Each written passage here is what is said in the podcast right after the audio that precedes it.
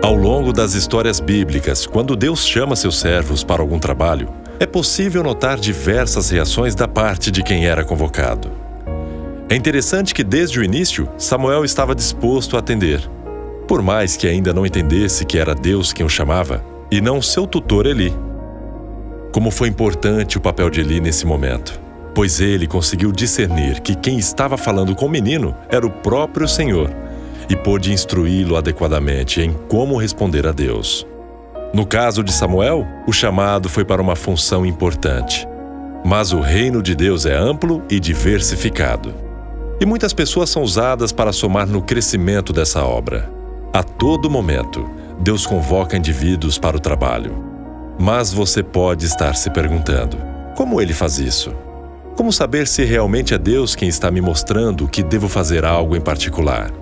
Ele pode usar pessoas e circunstâncias, mas a principal maneira que ele usa é a sua palavra, a Bíblia. Ela revela a vontade do Senhor para o ser humano e também nos dá pistas sobre como buscar a direção de Deus em situações específicas. Acima de tudo, somos chamados a ter um relacionamento com o Senhor por meio de seu Filho Jesus Cristo. Em segundo lugar, Deus espera que seus filhos trabalhem em seu reino. Se você já tem esse relacionamento com o Senhor, saberá que também pode e deve ser útil para outras pessoas, ajudando e direcionando-as para Deus, assim como Eli fez com Samuel.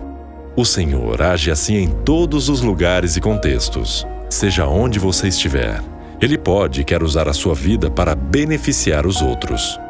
A pergunta então é: diante de tudo que você leu ou ouviu até aqui, será que Deus está chamando? Sim, ele está.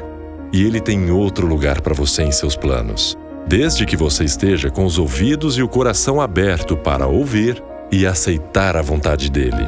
Deus tem tarefas para todos os seus filhos, inclusive para você e para mim. Quem sabe ele não esteja me usando para fazer essas gravações diárias do meu presente diário para você.